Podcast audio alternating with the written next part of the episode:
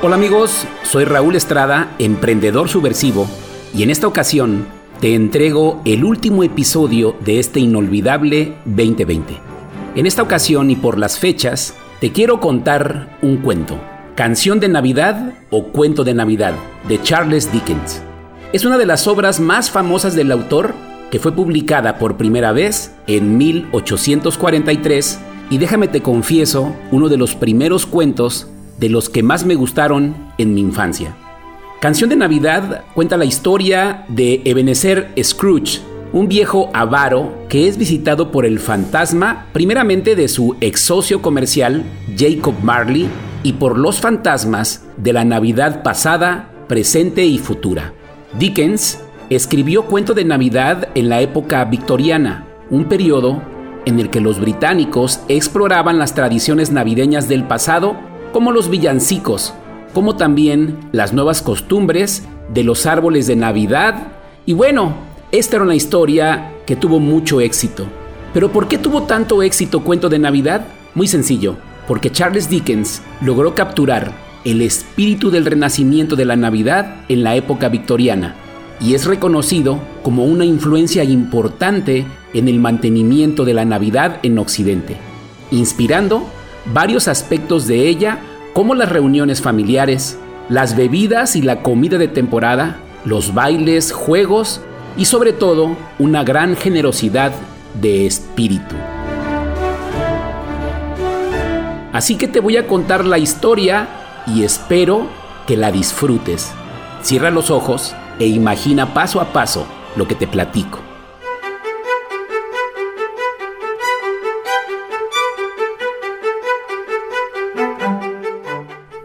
Ebenezer Scrooge era de puño apretado, era un viejo pecador, exprimidor, escurridizo, codicioso y avaricioso. Era duro y encerrado en sí mismo, que tenía un negocio junto con su difunto amigo Marley, un negocio que le dejaba mucho dinero. Su amigo Marley había fallecido hacía siete navidades, porque era precisamente en la Navidad cuando éste había muerto. Nadie en las calles le hablaba, pues sabían bien la respuesta que obtendrían de Scrooge. La mañana anterior a la víspera de la Navidad, Fred, el sobrino de Scrooge, lo visita a su despacho para desearle felices fiestas e invitarlo a cenar a casa. Scrooge rechaza rotundamente la invitación. Es grosero y huraño y juzga a su sobrino por no tener mucho dinero y por estar pensando en fiestas antes de pensar en trabajo.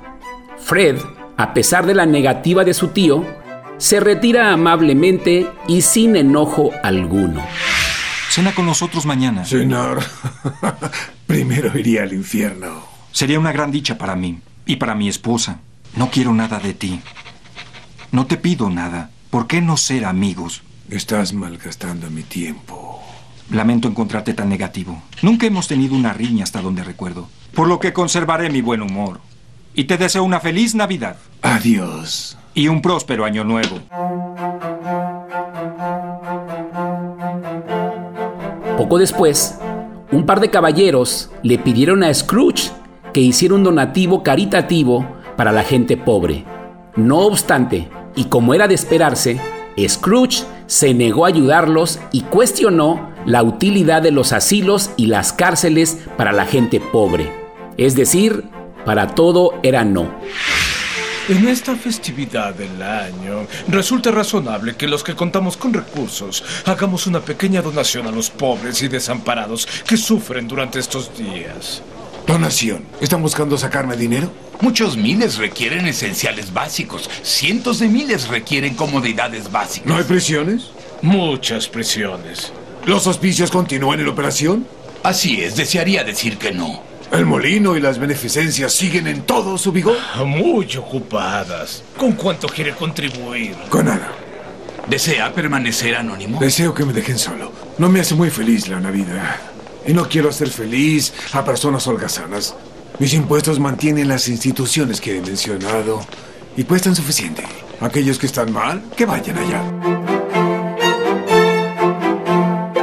Bob Cratchit empleado de Scrooge, quien ganaba tan solo 15 chelines, estaba transcribiendo cartas en su cuchitril y pasaba un frío intenso, pues Scrooge ahorraba hasta para el carbón de la calefacción. Este esperaba que fuera la hora de salida para regresar a casa con su familia y celebrar la Navidad. Scrooge le advirtió que al día siguiente, pese a ser Navidad, tendría que ir a trabajar desde muy temprano y sin falta, pues de lo contrario perdería su trabajo. Cuando Scrooge regresó a su casa, sintió que el ambiente estaba especialmente extraño y misterioso, pero ignorando dicha percepción, se desvistió, se colocó su camisón y su gorro de dormir. Cuando Scrooge estaba sentado en un sillón de su recámara, se oyeron estruendos y campanas en la casa.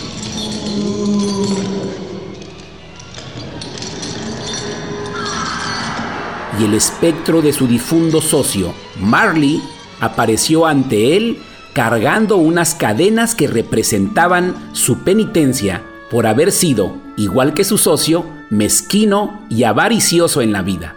En principio, Scrooge no quiere creer lo que ven sus ojos, pero los estruendos y los gritos de Marley lo someten a escuchar. Marley hizo su aparición para advertirle a Scrooge que debido a su comportamiento, él estaba destinado a viajar sin descanso y que aquello también le ocurriría a él de no cambiar su actitud. Se le exige a todo hombre que el espíritu en su interior debe deambular entre sus semejantes y viajar por doquier y si ese espíritu no lo hace en vida, está condenado a hacerlo tras su muerte. Está condenado a caminar por el mundo y ser testigo de lo que no puede hacer. lo que yo pude haber hecho. Y lograr ser feliz.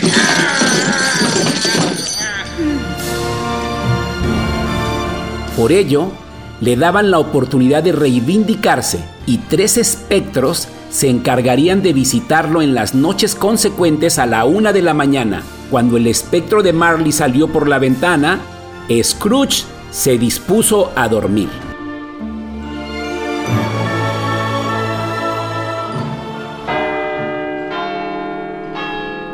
A las cuatro, Scrooge se despertó y a partir de entonces el reloj comenzó a avanzar con rapidez, dando las campanadas y haciendo pasar un día entero en cuestión de minutos. Al dar la una, apareció ante él el primero de los tres espectros. Era una extraña figura, como un anciano pero del tamaño de un niño. Su cabello, que colgaba por su espalda y su nuca, era blanco, quizá por la edad, y no obstante, la cara no tenía la menor arruga y el más mínimo tierno vello aparecía sobre su piel. Los brazos eran muy largos y musculosos, las manos, las piernas y pies igual, como si su presión fuese de una fuerza inusual. Vestía una túnica del blanco más puro y alrededor de su cintura llevaba un lustroso cinto cuyo brillo era hermoso.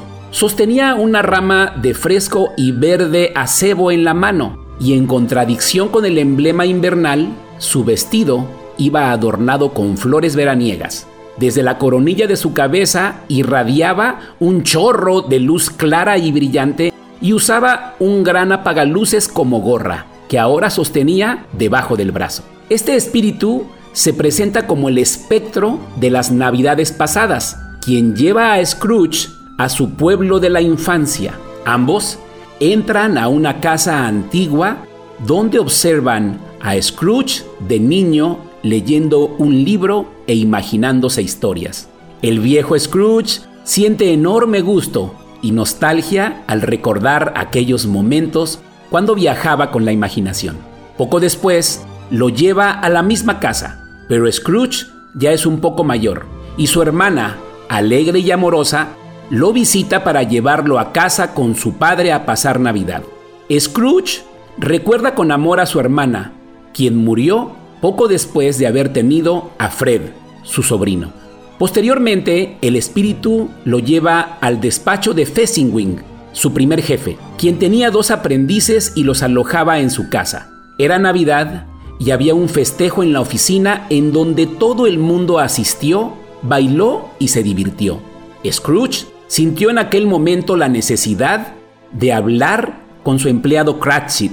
Después, el espíritu lo lleva a verse más grande, codicioso y con ojos de lucro discutiendo con su novia, quien le reprocha haber cambiado porque se ha dejado atrapar por la avaricia. Ella le advierte que lo dejará, pues el ídolo de oro la ha desplazado. Ante esto, Scrooge le explica al espíritu no ver más, pero este le toma por los brazos y lo lleva a casa de Belle, su antigua novia, en compañía de sus hijos y su esposo.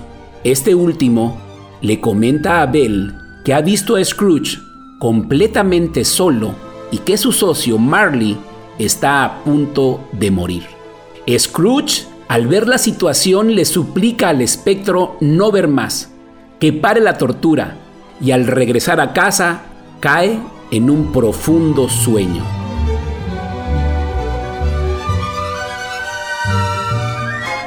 Esta vez Scrooge no quería que este fantasma lo tomara desprevenido, así que abrió las cortinas de su recámara y lo esperó despierto. Al dar la una de la mañana, nadie había ido por él, pero cruzando su puerta se reflejaba una luz roja. Scrooge se levantó para ver qué había tras la puerta y se encontró con el segundo de los tres espíritus dentro de su recámara repleta de comida y manjares. El espectro iba vestido con un sencillo manto verde, bordeado de piel blanca. Esta prenda colgaba tan suelta de su amplio pecho desnudo como si desdeñara ser preservado o escondido por ningún artificio. Sus pies, que se observaban debajo de los amplios pliegues de la prenda, también estaban desnudos, y sobre su cabeza no llevaba otra cosa que una corona de acebo engarzada por relucientes trozos de hielo. Sus rizos castaño oscuro eran largos y sueltos, libres como su genial cara, sus ojos chispeantes, su mano abierta, su alegre voz, su franco comportamiento y su aire jovial. En su cintura lucía un antiguo cinto, pero no había ninguna espada en él y la antigua vaina estaba enmohecida. El espíritu se presentó alegremente como el espectro de las navidades presentes, siendo de los más jóvenes de los más de 1800 hermanos que tenía. Ambos viajaron hasta la ciudad y pese al frío que hacía, se respiraba una sensación de calidez y alegría. Fueron a casa de su empleado Bob Cratchit, y vieron a su familia antes de la cena de Navidad. Cratchit tenía varios hijos, dos pequeños, Marta y Peter, y el más pequeño y enfermo, Timmy Tim, quien cojeaba de una pierna. En casa de Cratchit cenaban un pequeño pavo y pudín que cocinó su esposa. Asimismo, cantaban villancicos alegremente. Scrooge le preguntó al espíritu si Timmy Tim viviría, pero este le contestó que de no cambiar su situación preveían una silla vacía y una muleta abandonada.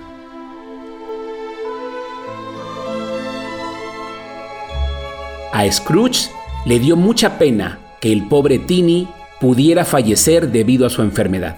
De allí partieron a casa de su sobrino Fred, quien festejaba la Navidad en compañía de su familia. Brindaba por el tío Scrooge, pese a su negativa y burla respecto a la celebración. Scrooge estaba muy emocionado al ver la reunión, pues jugaban a la gallina ciega y todos se divertían mucho. Él deseaba poder estar ahí en ese festejo.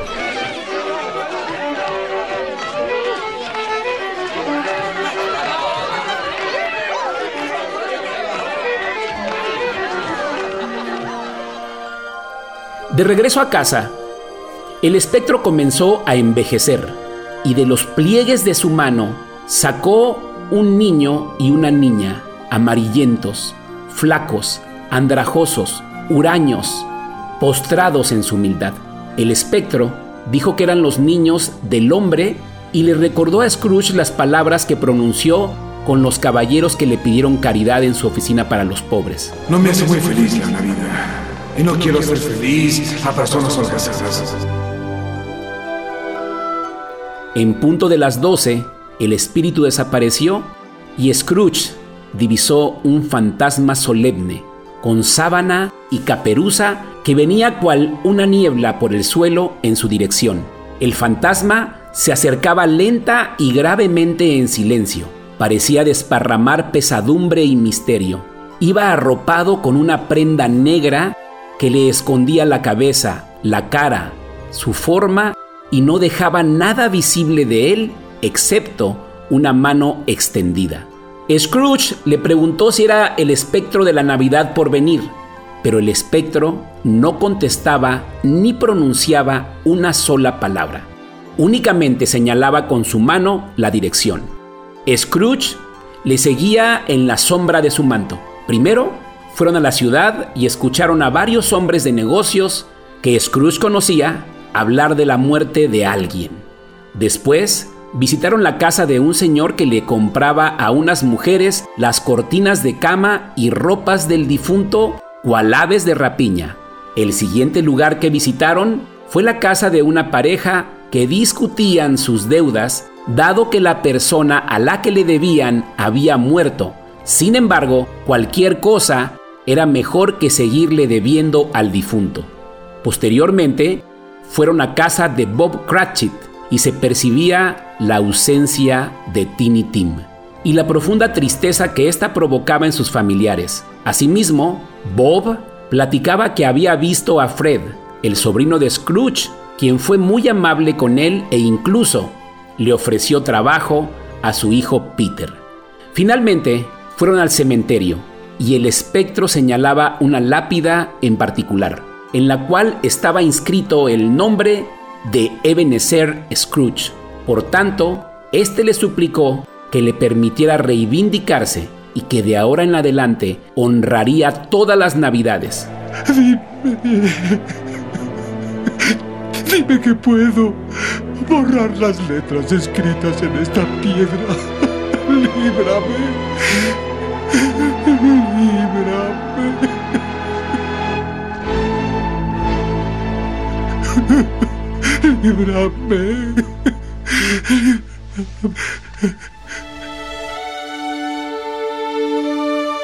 Pese a sus súplicas, el espectro lo rechazaba y en un último sollozo de Scrooge, el espectro se convirtió en la columna de su cama, permitiéndole sentirse liberado e infinitamente feliz por esta segunda oportunidad.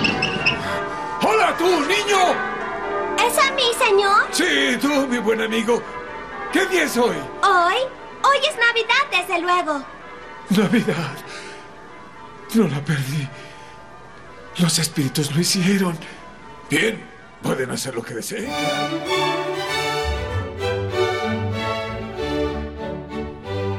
A partir de ese momento, Scrooge juró tener presente a los tres espíritus de la Navidad y decidió iniciar un cambio drástico en su vida. Al salir a la calle, comprendió que aquel día era la víspera de la Navidad, así que le encargó a un muchacho comprar el pavo más grande de la tienda para enviarlo en anonimato a casa de Cratchit. Inmediatamente después se encontró con el señor que le había pedido caridad para los pobres y Scrooge le ofreció una suma muy considerable de dinero. No se dilató para ir a casa de su sobrino Fred y pasar la Navidad en compañía de su familia, tal y como se lo habría visto con el segundo espectro. A la mañana siguiente, Scrooge esperaba a Cratchit en la oficina, quien llegó un poco tarde. Scrooge lo regañó por su tardanza, pero era parte de una farsa para notificarle que le duplicaría el sueldo y que le ayudaría a sobrellevar los problemas de Tiny Tim. Scrooge cambió radicalmente, se volvió bueno y generoso. Timmy Tim, quien no murió, tuvo a Scrooge como un segundo padre. A veces la gente se reía del cambio de Scrooge, pero a él no le importaba, porque él era feliz. Era feliz.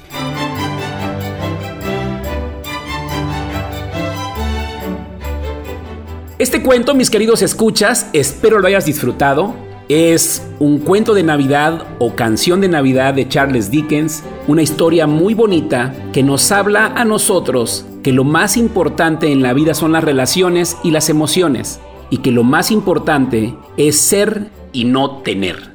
Mi nombre es Raúl Estrada, te deseo una muy feliz Navidad. Si te gustó el cuento, qué bueno, y si no te gusta, pues te aguantas, ya lo escuchaste. Te deseo que tengas un feliz viernes y recuerda que el único vicio es el exceso. Así que métete lo que quieras, nomás no abuses. Nos vemos el año que viene. Chao, chao. Emprendedor Subversivo con Raúl Estrada.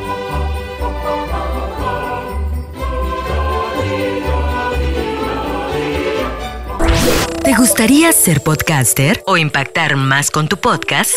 En Intermedia Audio Producción ponemos la magia. Profesionales en producción de podcast. Contáctanos al 311-909-5942 o al correo intermedia.audio arroba gmail.com